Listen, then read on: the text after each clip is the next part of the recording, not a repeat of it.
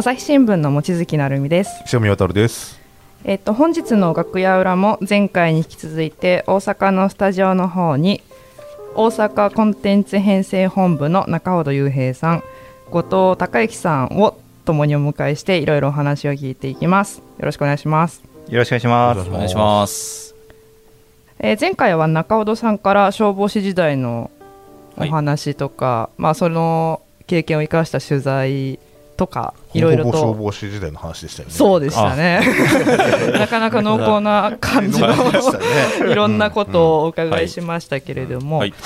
えーっと中本さんが、えーっと大阪のこの職場にいらしたのは2019年あ、そうでです。よね。はい、そうですね。でその年の夏にあの、京アニあの京都アニメーションですごく大きな、まあ放火殺人があったわけですけれども、はい。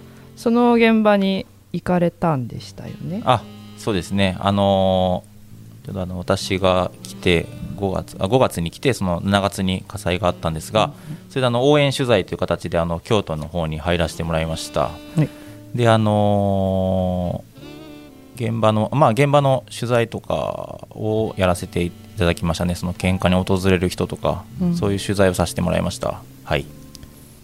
それははいご自身で行きたいというか、まあもしくは依頼されたというか。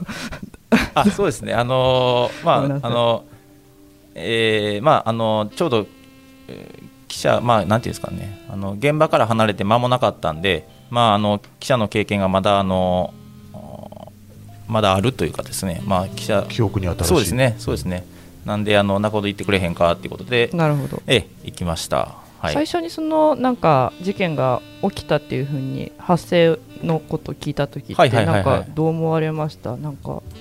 あーまあ、こんな火災見たことないなっていうのがですね。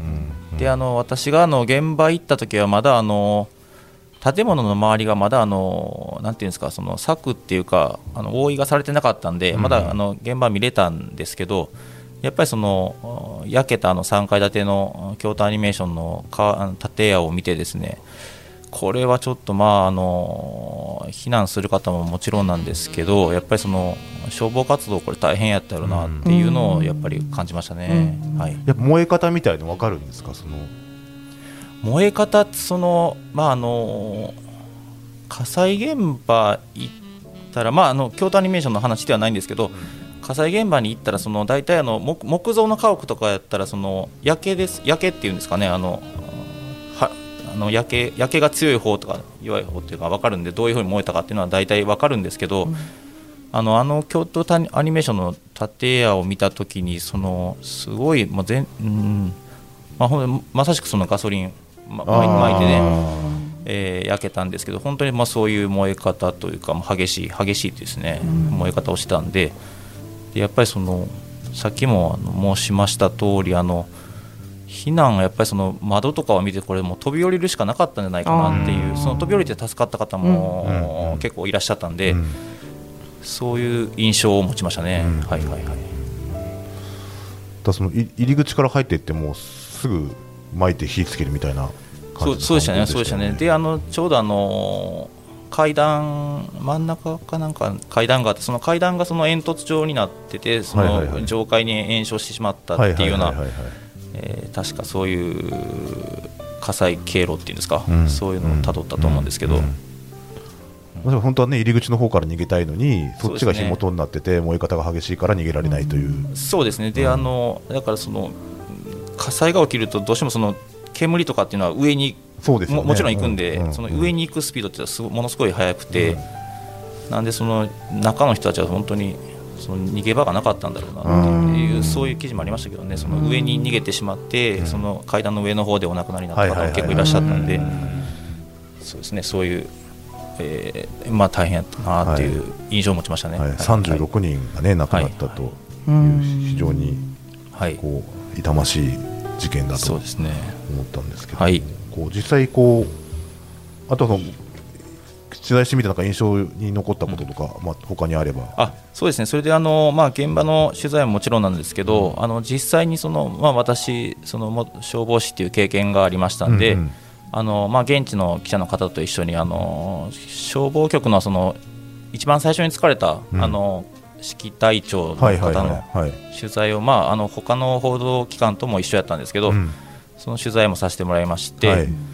であのまあ、印象に残った言葉がやっぱりあってですねその昼間の火災であれだけの規模の経験はないっていうその指揮隊長の方もおっしゃってて、うんでまあ、あのやっぱりそのうん現場着いた時にもう窓もうすべての窓からあの炎と煙あの黒煙が出てて、もう、はいまあ、言葉を詰まらせるシーンもあったんですけど、うん場面もあったんですけど、まあ、実際にその指揮隊長の方から話を聞いたりしてもやっぱりその大変な現場だったんだっていうことがすごい伝わってきてですね、うん。まあ、それで、まあ、記事を書かせてもらいましたね一緒に、はい、うん。はい。昼間の火災でっていう言葉の意味は？あーえっとですねあの、あこれもそうですね。あの昼間の昼間ってもちろんなんですけど昼間ってあのみんな当たり前なんですけどみんな活動してる時間なんで、うん。要するに火災があってもすぐ気づいて通報して、ん。大体そこまで燃えないんですよね。あの傾向はいはいはいはい傾向として、うん。むしろあの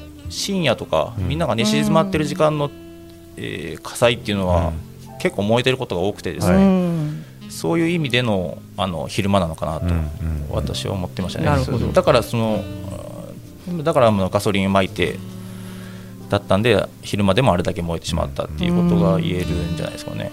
もう一個その窓という窓からね全部黒煙が出てるっていう状況、はいはいはいこうの意味するところっていうのは、まあそのまあ、もちろん燃え方の激しさもそうなんでしょうけど、はいはいはい例えばそのこう中の人を救わなきゃならないそのはしご隊の人とかがはいですね、はいはいはい。その入ると場所がないとかそういうような意味もあるのかなと思って聞いたんですけど、ああはそうですね、うん。入る場所もないし、うん。あれやっぱりそのあ木造じゃなくて耐火の耐火の建物なんで、うんどうしてもその煙、まあ、窓からも炎と黒煙が出てるっていう状況は、あの耐火の建物の場合ですと中はもう黒煙がもう充満してるっていうことなんですよね。だからその助けたくても中に入れないっうんていうことを、まあ、もちろんですけどあんなあれだけ燃えてる中に入ったら消防隊の人の命が危ないっうんていうような状況なんで、うんなかなかその、その窓からああいう建物の窓から炎と黒煙が出てるっていうのはなかなかその入りたくても入れないっていうような、うん。そういう意味なんでしょうね。そういうことだと思いますね。はい。はい、はい。なんかその 京アニの話ありましたけども、ちょっと中尾さんのね、はい。お話ばっかり聞いてたんで、あ、そうですね。ちょっと後藤さんとはい。望月さんのおそうですね。話をね、はい。ここになって全然聞けてないなっていうことはい。になんですけど、緊張しますね、後藤さん、改めましてですけど、改めまして、はい、あのーこう今どうまあどういう経歴の方なのかっていうのをまあもうちょっと詳しくお聞きできたらなと思うんですけど。私経歴は、うん。まあ、高校までずっと高校野球やってきまして。野球なんですね、はこっちはね、はいこっちはねと それから大学になって、ちょっと就活始めた時に、あの私書くのが好きだったので,、うん。で人と会うのも好きだったのであので高校野球もやってるあの朝日新聞にあの入社をしたいなと思ってはい入はい。らせていただきました、はい。なのであの入ったばっかりの時、まあ、皆さんあの高校野球の取材すると思うんですけど、はいはい。それをなんかずっとやりたくて、うん。あのやらせてもらってはい。あの実際にやっぱり印象残ってるのは、うん。あの自分は高校時代にあの甲子園立てなかったんですけど、うん。取材する側として立ったのでなんかすごいちょっと立った時に涙が出るぐらい嬉しくて、あはい、ちょっと感慨深かったですね。はい。元球児の、ね、記者さんは結構いっぱいあ多いですね。るんやっぱり、うん実際そのやっぱ取材する側になってこうやっぱりこうどうどうでしたか？こう。あする側ですよね、うん。やっぱ気持ちわかるんですよね、あの坊主にする気持ちとあか、あちょっと批判されることもあるんですけど、うんやっぱそのみんなと一緒にやって連帯感生まれるその喜びだったりとか、えー、とでやっぱ試合負けた後にうん。よく泣いちゃうじゃないですか、うんうん。あの今回の甲子園でもあの有名校の子たちが負けて泣いてたシーンってよくあったと思うんですけど、うんそれもすごいわかるんですよね。はい。だからちょっと私もなんか、えー、とえーっと取材してて、うん。えーっとメイン担当の時は、うん。私2か所目の愛媛松山総局で高校野球のメイン担当をやらせていただいたんですけど、でその時にあの済美高校えっと今プロにも行ってる安楽投手がいた時そうですか？にはいはいはい。お取材しててやっぱえっと選その時私ちゃんとした時に選抜準優勝校だったので。そうですよね。浦和学院でしたそうですね。はい。はい優勝が。すごい注目されてる高校だったのでうんうん。うんあのーで夏の高校野球一緒に甲子園行ってうんあのーちょっとですねまあ勝つ気満々で。はいはい。皆さんそうだと思うんですけどやっぱ記者はですねあのこの高校に勝ってほしいっていうのをちょっと強く持ってるところもあると思うんですけど、うん。で実際に私も強く勝ってほしいなと思っててでえーっとまあ準決勝まで行くことはできなかったんですけど、うんまあ、ちょっとうるっときちゃいそうで、うん。うんこらえろと。はい、あの安楽投手っていうとそのすごいこう球数をたくさん投げた問題のこうまあのきっかけになったといいますか、そうですね。ピッ投手だったなというふうに記憶してるんですけどその辺その近くで見ててこうどういうこう印象をお持ちかなと。そうですね。やっぱ、大人あそう子供その自分からはやめるのは難しいかなっていうのもはうしんどいから下ろしてくれとは言えないね。言えないですよね。うん。うん。かといって、だからそれやりますってもちろん言うじゃないですか、うん。でその時にやっぱその大人がですねその本人がうん。本当にどう思っているのかを見極めるのが難しいと思う、うん。うん。うん。なるほどそのもちろんそのなんでしょうかね。やっぱり人情論が高校野球では多いので、うん。やりたいって言われたらやらせたいっていうことを監督は言うんですけど、うん。でもこの子の未来はどうなのうか、んうん。ででも一方で、えー、と本当にやりたいっていうんだったらその見極めですね、うん。ちょっと難しいなと思って見ててうんうんうんうーん結論が出ないですね。そりゃそうですよね。まあおあのですね染めれればいいんですけど、どうなんですか？だからその本だからこうその今ねそれこそその現状ではね結論としてはこう週に500球みたいな制限が今ついてますけどその逆にそのまあルールで作ってくれた方がそのこう監指導者の人も選手も納得をしやすいのかなってのは確かにあると思うんですけど。あそうですよね。まあ、あとはその500球っていうね数がその実効性があるのかどうかっていう議論もありますけど、そのそうですね、やっぱそうういうふうにその運営側がなんか主導的にうんなルールを作っていかないと、ん。なあなあなっちゃう部分はあるそうですよねきっとね。だからそう。そのまあ一方でそのこうんマウンドに立つ機会っていうのはいろんな球児にあった方がいいとは思いますしそのなかなか結論が出ないですよね。結論が出ないはい本当にそう思います。やっぱそのみんな勝ちたいって勝つためにどうすればいいのかっていう発想から入るので、そうですよね、だからエースが投げれば勝つっていう仕組みになってれば、必然とエースの負担が大きくなって、うんうん。その安楽君のような、ん。あの投げすぎてん。問題という議論にもなるという、難しい。あ難しいですよね。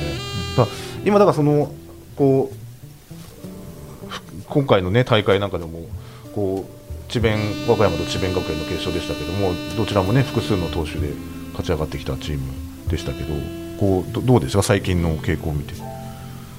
まあ、結構やっぱりそのスポーツ部の記者じゃないから。そうなんですよね。私はスポーツの記者ちょっと言ちょっとあのスポーツ部の記者の人に申し訳なくてコメントは しづらい部分。けどやっぱその私がえっ、とまあ本当に振り出しの時ぐらいからもうすでに一人じゃ勝てないよねってはいうことはもう話が上ってて、あのーだもちろん私が高校野球時代はあの私はあのマー君世代なんですけどハンカチ世代とも言いますしあの坂本世代とも言いますけど、あそこの88世代なので、はい。あそこの時はもちろん一人で投げたら勝てるから一人投げようよって文化だったじゃないですか。マー君も、はいはい。あの斉藤選手も、一人で投げることもあったので、はい、2006年ですかね、あれはね。うん。うんはいうんうんただやっぱりその私が入社した時2012年頃からはもうすでにやっぱ一人じゃ勝てないからうん。複数投手で投げようねっていうことはそういう議論には上ってたので,、はい。でえー今に至ってますからさらに進化していっていると、はいはい。もう前提として一人では投げるのは難しいんじゃないかなっていうのを、うんうん。スポーツ部記者じゃないんでこれちょっとフォローしてもらってもいいですか お二人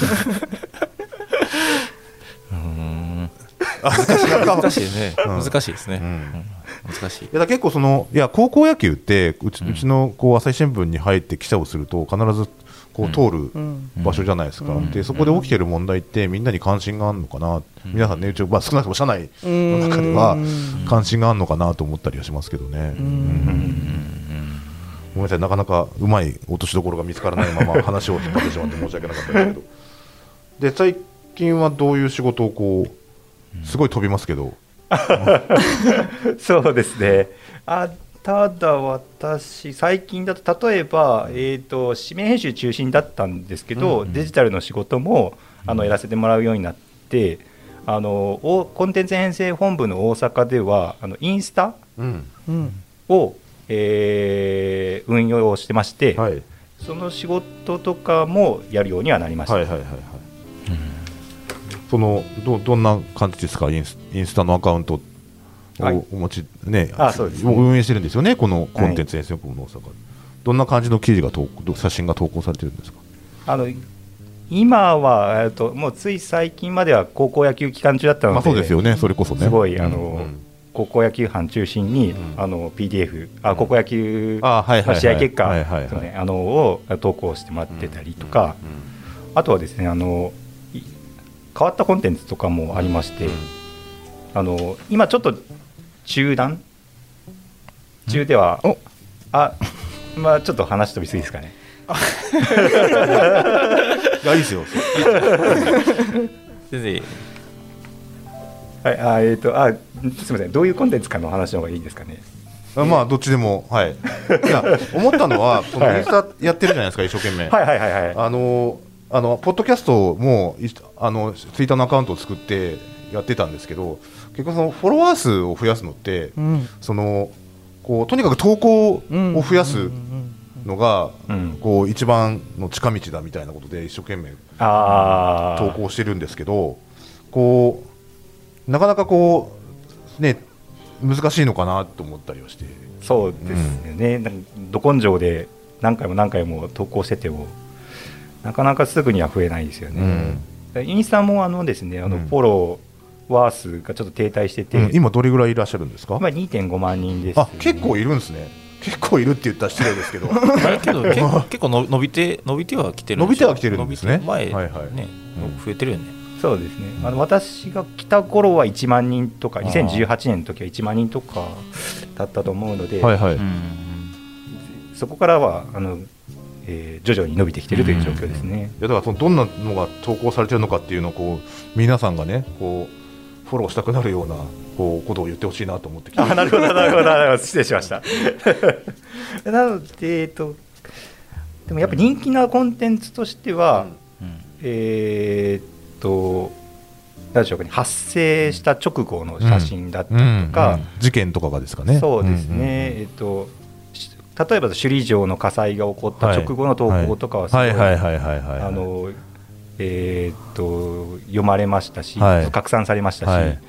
あとは、えっと、割とうちの会社とのギャップがあるためかですね、うんうんうん。天皇系とか、はあ、はあはあはあ、あそうそう。天皇系はね天皇系というか皇室系ですよね、失礼しました。皇室系はあのあれですねそのフフォトギャラリーとか作るとすごい PV とかあでもそうですよね、ん。朝デジでもそうですもんね、そうですね、皇室系のコンテンツは本当にすごい拡散されますよね。うん。なので、あのえーっとまあ、投稿しすぎて、ちょっと、ちょっとペースやめようか、ペース落とそうかみたいな話にはなったりしてたくらいなので、うんうんあのーちょっと気づけば投稿してる時はあります。うんうんうんなので、その時は、えーっといほんなんでしょうかね、えっと過去2年間で一番読まれてるコンテンツだったりとかうんも皇室系のうん。なので、うん。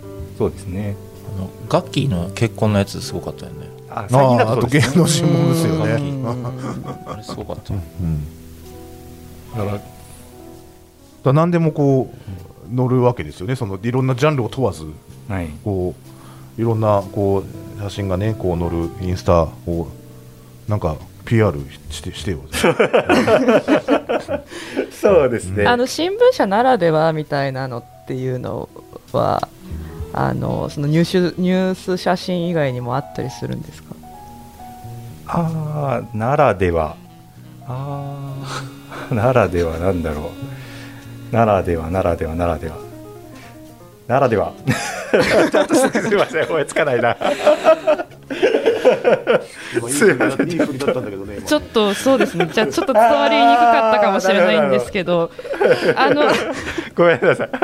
あのああそういうことねいやいやあの大丈夫です。あもう一回ちょっとちょっとやり直してもらっていいですか？あわかりました。すいませんあの あの朝日新聞社まあ、朝日新聞社ならでは、まあ、もしくはそのこの大阪の普段紙面編集をしている部署がやっているインスタだからこそ、まあ、ちょっとおすすめのコンテンツっていうか推しコンテンツみたいのってあるんですかね。あるんですよ。この振り回ってたんですよ。どんどういったものかご紹介していただけますか？あの実はですねあの今ちょっと中断しているコンテンツではあるんですけどほあのーなかなかですねあの私たちいるコンテンツ編成本部の紙面編集作業って何やってんだろうってそうですよね。普伝わら通のないじゃないですか。人はうんわからないってことは伝わりにくいですよね。そこを、えー、と一般の人にも分かりやすくうん。4コマでほ仕事内容を紹介するっていうコンテンツがあったんですよ。あ漫画ですかね。そうそうそうそうです。うほう。それをやってたのが近くにいるお。中ほど雄平さんがえマジですか？さすこがこでまた登場ですね。斉藤 再登場中ほどです。これ書かせてもらってました。はい。なるほど、はい。あれはじゃあその作者の中尾さんが偶然ここにいらっしゃるってことで。そうですね。偶然ですね。偶然いらっしゃるってことで、はい。どういう経緯で始まったかお伺いしてもいいですか？あそうですね。えっとまああの当時えこれ去年去年？去年の10月から始めたんでした、ね、あ割とそうか最近じゃ最近だったんでしたっけね、去年の10月から始めたんですね。はあで、あのちょうど、えー企画考えたのが去年の春ぐらいで、ちょうどあのコロナが、あの感染が広がってる時あってですね、あのまああの皆さんあのだまあ当時あのインスタ他でも他のよく4コマ上げてるねフォロワーフォロワーっていうかアカウントいいらっしゃいますよね、あのそういうのを見ててあの、まあ、皆さん家に家にいることが多くて多分見るそういうインスタを見る機会が多いやろうから、うん。なんかそのインスタでそのまあなかなかその新聞普段接しないような人たちに、うん。あの分かりやすくなんか伝える方法ないかなと思ってうんうんうん。考えてです。ね、でちょうどあのまあ落書き程度なんですけど、まあ、ちょっとイラストが描けるん描けるかな。イラストも描ける。小説も書くし。まあ多少ちょっと見れる程度のものは書けるかなっていう感じだったんで、まあそれで企画を出させてもらって、うんうん。でやらせてもらったって感じですね。であのメンタン君っていうのはあのメンタン君って言うんですね、そうですね、面単君っていう、あのー面1面、2面とか、その面に担当する担って書いて、面単君なんですけど、まあ要するにその紙面編集者ってあの面を担当それぞれの面スポーツ面とか社会面とか面を,、うん。面を編集するんで面単って呼ばれてるんですけど、うんうんでその面単を主人公にしたあの4コマ漫画をちょっと考えて、まあ、要するに編集者あるあるみたいな4コマを、えー去年の10月からですねあの40話ですかね。お結構。え連載させてもらいましたね。はいは、はい結構ファンもつきましたもんね。そうですね。メンタン君のファンですって言ってくれる方もいらっしゃってですね。ありがたかったんですけど、うん。ちょっとまあリニューアルしようかっていうことになってちょっとメンタン君をリニューアル。えそうですね。一旦リニューアルということで今はちょっと中断させてもらってますけど。どんなあるあるが載ってるんですか？あーえっとですね、えーどんな、あの、一番その、受けが良かったのが、あのよくあのスポーツ面担当とかうん。やってると、あのまあ、ナイターの、うんうん。あの昼夜と、あのまあ、とりあえずあのナイターって決まるのが遅いじゃないですか。だからそのとりあえずそのトップニュースの位置はあの例えばまあ例えばですけど、まあ、チーターズっていうチームがあったとして、まあ、チーターズ。なんか彷彿させますね。どこかのチーターズチーターズっていうそのチームが勝つと想定してトップニュースの記事をそれ用に開けてたけど、うん。チーターズがあの土壇場で負けてしまって、呆然とするその編集者うん。っていうのが、あの やったんですけど、うん。はいはい、呆然としちゃうあ確かに、うんはい。うん。そうですね。そういうのですね。そそれが一番受けが良かったですかね。多分そそれはやっぱりあのなんかこうスポーツっていう身近な話題だから、はいはいはい。なんかちょっとこう読者にも想像しやすかったのかもしれないですかもしれないですね。もうあとはすごいもうマニアックなあの紙面編集の日々を伝えるものでなかなかにになまあ刺さる人には刺さった。あれはちょっと私もう私ももちろん見てたんですけどすごいずっと気になってたのがそのメンタン君ってやっぱご自身がモデルなんですか？いやあれは私は架空なんですか？架空ハイブリッドですかね。ハ イハイブリッド何のハイブハリッイブリッドですかドですね。あのまあ今だからまあしゃべる今だから喋れるというかまあそうですね。ハイブリッド。あの主人公もなんとなくそうですね。あの青い服着たの上司上司がいたと思うんですけど、青いあれとかはもう青木さんですよね。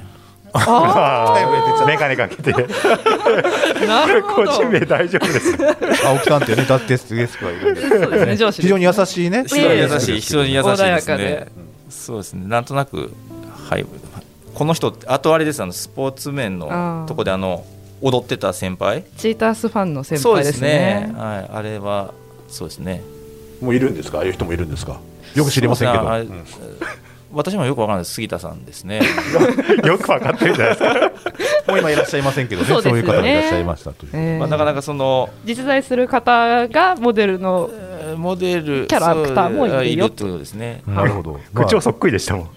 なかなかその、結構あの個性的な方がお多いですよね。まあ、大阪はそうですよね。多いですよね、多い多いんで、そうですね。はい、これインスタのログたどれば読めるんですか？あそうですね、あのーメンタン君で検索してもらえば、あええ過去あ出てきますか。ええあハッシュタグついてますんで。あそうかそうか。それそれで、まあ、結構あの、紙面編集ってどういうことをやってるのかなっていうのが、多分、多分というか、見てもらえば分かるんで、ん。結構まあ、新聞、編集者、ね、入門みたいな感じで確かに。結構まあまあ、勉強になるかな、勉強になるというか、知ってもらえるかなとは思いますね。うん。うんはい。うん。わかりはい、ました、ちょっとまた中ほどさんの話でねこはい。う盛り上がっちゃいまあしたけども。すいません、はい、そろそろまたお時間なんでまたちょっと全然今度はまた望月さんの話で聞けてないんでお。あのそこら辺もこれひっくるめてまた、早いですね、うん。あっという間ですね。うん。また次回ね、はい。はい。おお聞きしたいと思います。はい。じゃあひとまずありがとうございました。ありがとうございました。ありがとうございました。朝日新聞ポッドキャスト楽屋裏ではリスナーの皆様からトークテーマも募集しています。ハッシュタグ朝日新聞ポッドキャストでつぶやいてください。